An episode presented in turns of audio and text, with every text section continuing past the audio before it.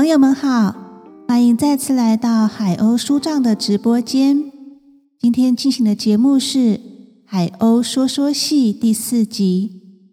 要说的戏是俄国剧作家契科夫切赫夫的作品《樱桃园》（Vishnovisa）。那我们开始喽。故事发生在柳波夫的樱桃园里。现在是五月，之前是柳波夫家农夫之子，现在成为商人的拉帕辛，正在期待旅居国外五年的女地主柳波夫的归来。他跟女仆人谈起柳波夫当年对自己善良高雅的行为，樱桃园里的管家抱怨发生在自己身上的倒霉事。女仆人说。这个绰号是二十二个不幸的管家向自己求婚了。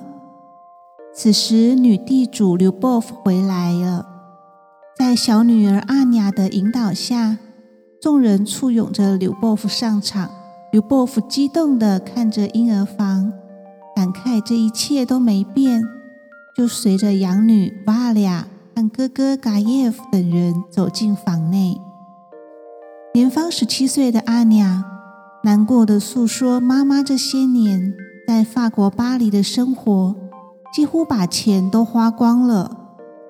在家操持经济的瓦利亚也心疼，说道：‘这片地产樱桃园到八月份就要拍卖了。’阿娘问瓦利亚：‘拉帕辛有向他求婚了吗？’瓦利亚失望的说。”没有，应该不会有。虽然大家都在讨论他俩的婚事，但他却一点也没放在心上。阿尼亚提起妈妈，因为承受不了爸爸才刚去世一个多月，七岁的弟弟就在河里淹死，才会躲开这里到国外去住。吕波夫和哥哥嘎耶夫、拉帕辛等人闲聊着。要喝咖啡。拉帕辛谈及自己曾向嘎耶夫建议，如果不想樱桃园八月被拍卖的话，就可以听他的建议，将樱桃树砍掉，改建别墅出租。吕波夫一听到砍樱桃树的话，就惊讶的指出，这樱桃园是这里唯一出色的景物。众人一阵争论。刘伯父和哥哥怀旧的聊起旧橱柜的往事。拉帕辛为了去外地处理事情而离开了。一个附近的老地主来向刘伯父借钱，尽管瓦利亚反对，刘伯父却经不住其哀求，还是答应了。达耶夫和瓦利亚谈论刘伯父改不了往水里扔钱的个性。阿尼亚醒来，跟嘎耶夫抱怨他不该乱说话。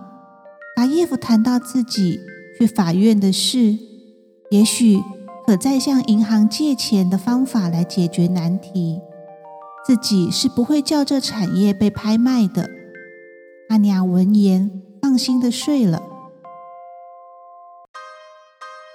第二幕，户外的小教堂旁，管家。女仆、男仆和女教师闲聊中，管家明显想和女仆私下聊聊求婚的事，女仆却迷上了从法国回来的男仆了。拉帕辛劝说刘波夫看看修建铁路之后此处的变化，希望他肯将地出租给别人盖别墅。刘波夫和嘎耶夫只觉得。这种想法很俗气。刘伯父一方面责怪自己花钱像个疯子，一方面又说应该请乐队来家里办个晚会。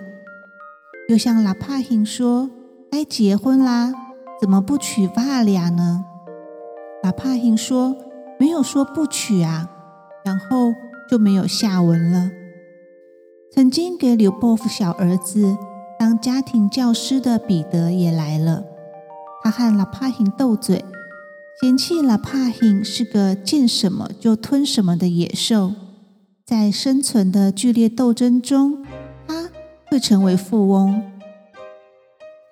目前的国家里，只有少数人在工作，绝大多数的知识分子什么也不寻求，也没有工作的能力，什么也不学，只会空谈，装出严肃的面孔。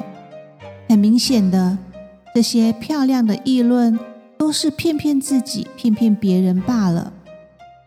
老帕很抗议的说，自己每天清晨五点就起床，工作到夜晚，躺在床上睡不着，还心想：上帝赐给我们这些森林、田野，我们要管理他们，得是个巨人才有能力呀。刘伯父却说。巨人在神话里是美丽的，在现实生活中是多吓人的啊！个人在想自己心事的时候，仿佛从天边传来一种类似琴弦崩断的声音。刘伯父问说：“这是什么声音？”老帕辛回答：“可能是矿场里的吊桶断了吧。”阿耶夫回说。可能是一种鸟叫声，彼得回说：“可能是猫头鹰吧。”刘伯父说：“这声音真吓人，想要大家回屋子里去。”这时，一个流浪汉向瓦俩要求施舍，瓦俩吓得尖叫。刘伯父在钱包里找，乱摸一阵后说：“银的没了，就拿这个金的吧。”说完，将金币给流浪汉。流浪汉喊谢的离开。爸俩惊恐又困惑的说：“妈妈，家里人吃饭都成问题了，你还把金币给流浪汉吗？”卢伯夫自责的说：“有什么办法呢？自己改不了这个毛病啊！干脆以后把钱都给瓦俩管就好啦。”然后又开口跟拉帕辛借钱，拉帕辛答应之后，又说起别忘记了，八月二十二号就要拍卖樱桃园了。瓦俩等人离开后，阿雅和彼得聊起对彼此的感情。彼得说：“瓦俩总是寸步不离的盯着自己和阿娘，生怕……”我们两个会爱上，但是瓦俩狭小的心肠怎么知道我们两个人之间存在的是超乎爱情的情感？我们是要避免一切阻碍自由幸福的事物啊！我们要不屈不挠的向新生活前进。阿尼亚认同的说，自己已经不像从前那样爱这座樱桃园了。我要离开。说完，他们就故意躲开瓦俩找寻的呼唤声，到河边去了。第三幕，小客厅里在办舞会，瓦俩边抹眼泪边跳舞，尤波夫、安雅等人也都在场上跳舞着。瓦利亚痛苦的思索：要拿什么钱付给这班乐队啊？彼得取笑着说：“如果瓦利亚把这一生找钱的精力挪来做别的事，早可以翻转地球一圈啦。”刘伯夫嘀咕着问：“咦，达耶夫怎么还没来呢？”彼得说：“拍卖一定没有执行吧？”众人在玩着舞会上的小游戏。刘伯夫念着：“达耶夫。”在城里这么久，这吊人胃口啊！要么就是地产已卖给别人啦，要么就是拍卖没有执行。为什么这么久还没回来呢？瓦俩信誓旦旦地说：“应该是舅舅又把地产买回来了吧？”彼得故意取笑的称瓦利亚是拉帕辛夫人，气得瓦利亚叫彼得。是被大学开除了两次的永久大学生。吕波夫安慰瓦利亚，何必生气呢？本来就是可以成为拉帕廷夫人的啊！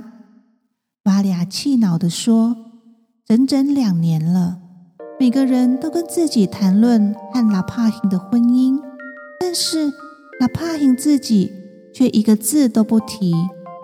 他满脑子都是生意，根本没有心思想到瓦利亚呀。”尤波夫和彼得抱怨，达耶夫还不带消息回来。搞得自己心神不宁，十分难受。又谈到巴黎的情夫，每天送一封电报来哀求自己回去。彼得要刘波夫拿出勇气来面对自己，不论地产今天有没有卖出去，都是拿不回来的了。巴黎那个情夫，则是无赖的骗光了刘波夫的钱财。刘波夫生气的指责。彼得是个长不大的学生，不懂爱情，是一个怪物。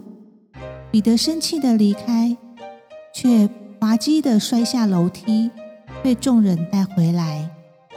刘伯父说：“刚刚都是开玩笑的啦，彼得，不要生气。”便又和好似的和彼得愉快的跳舞。阿尼亚也和瓦利亚一起跳舞。刘伯父跳累了。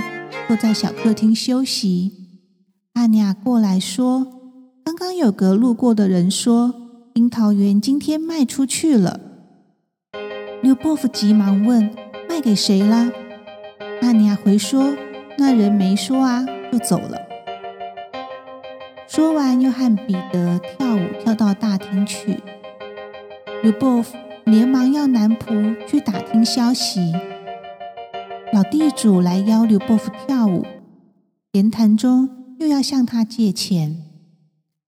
巴利亚和管家为了管家的怠忽职守，竟然像客人一般玩乐而起争执，要将管家赶出去，却意外撞到了帕廷进门来。刘伯父向其询问嘎耶夫怎么还没回来，那帕廷难掩兴奋地说：“嘎耶夫是和自己一起回来的。”马上就会到。有伯父询问拍卖的状况，阿帕廷支支吾吾的，只讲了错过火车，以至于这么晚回来。接着，嘎耶夫擦着眼泪上场。面对刘伯父的询问，他无法回应，只说自己一整天都没吃东西，快要累死了。刘伯父问：“樱桃园卖了吗？”阿帕辛回卖了。刘伯父问：“谁买的？”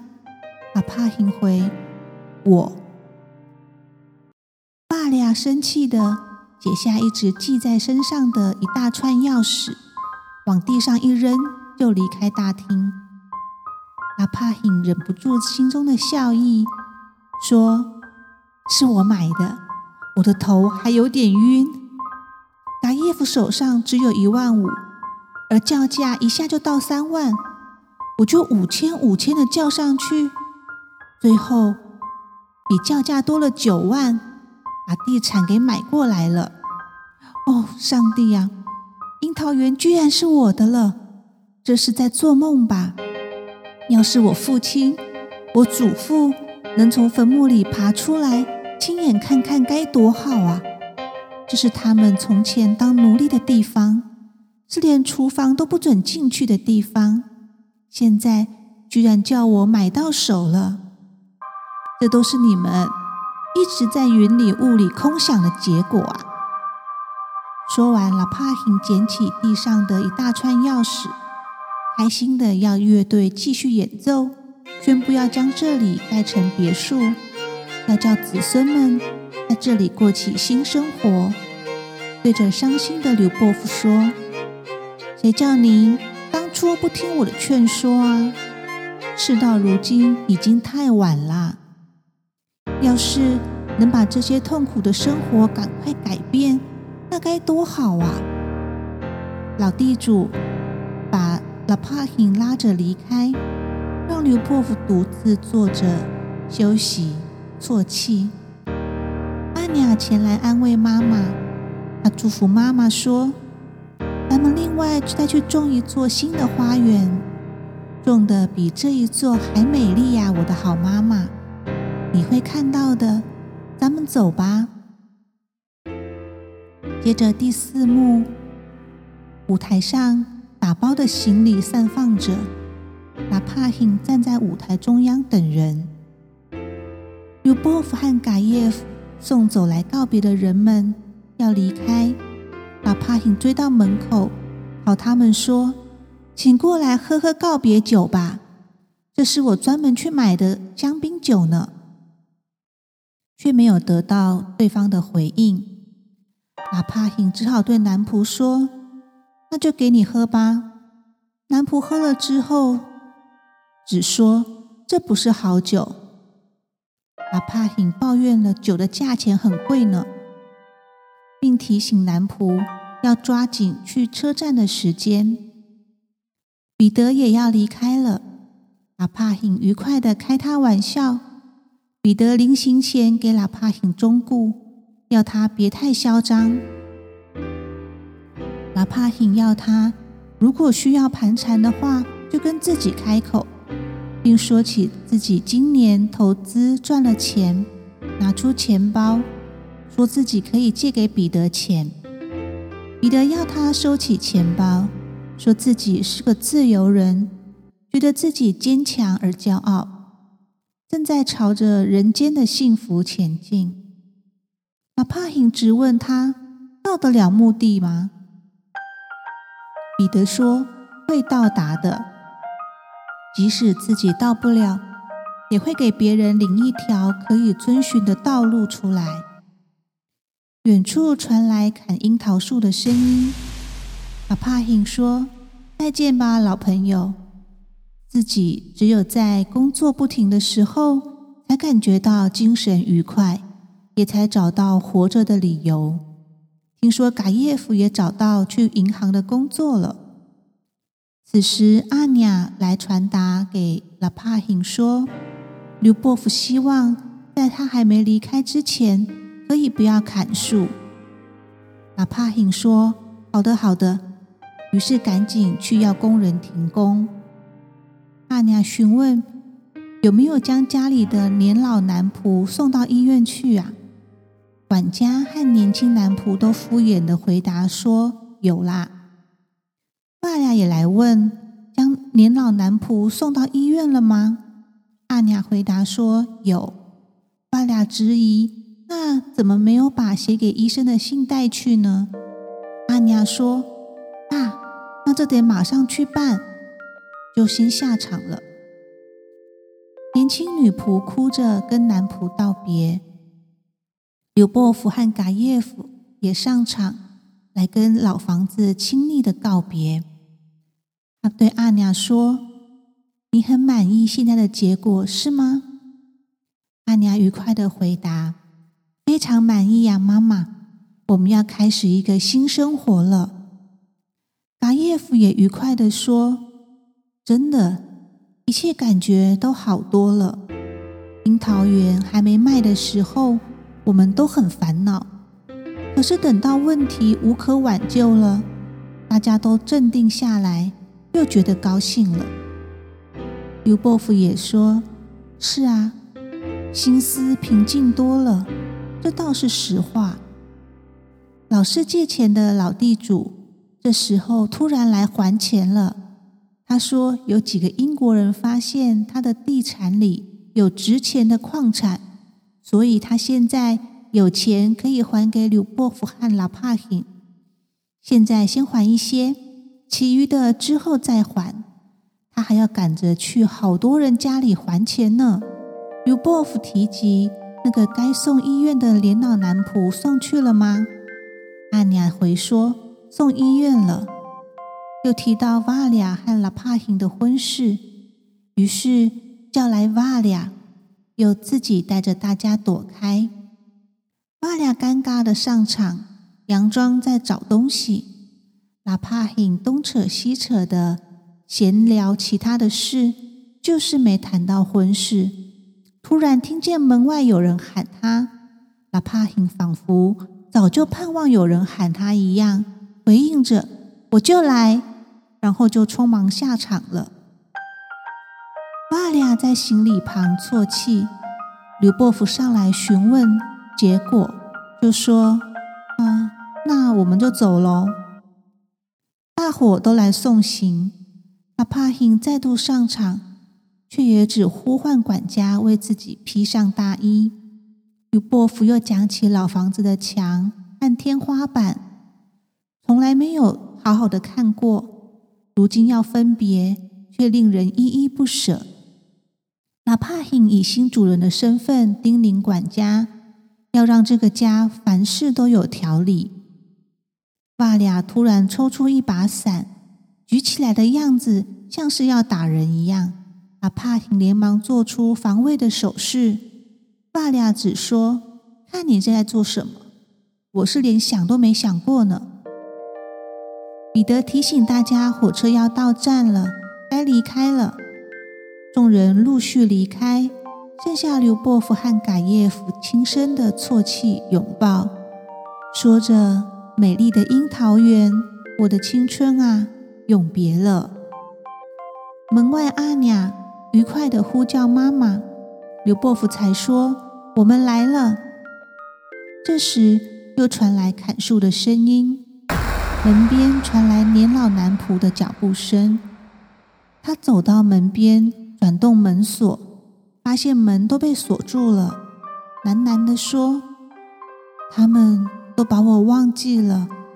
没关系，我就坐在这里等吧。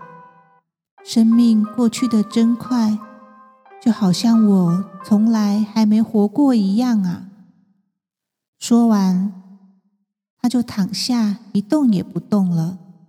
远处天边又仿佛传来。一种琴弦崩掉的声音，之后又传来砍树的声音。全剧终。契诃夫的《樱桃园》剧作是他过世之前最后一部创作的剧本。桃园，每一个人都有自己的想法。都做着想做又不想做的事情，樱桃园就在无可挽救的情况下被拍卖、被改变命运，而樱桃园里面的人也因此被动着朝向新的生活。戏就说到这边。我们下次再会，拉斯维达尼亚，期待下次再相会。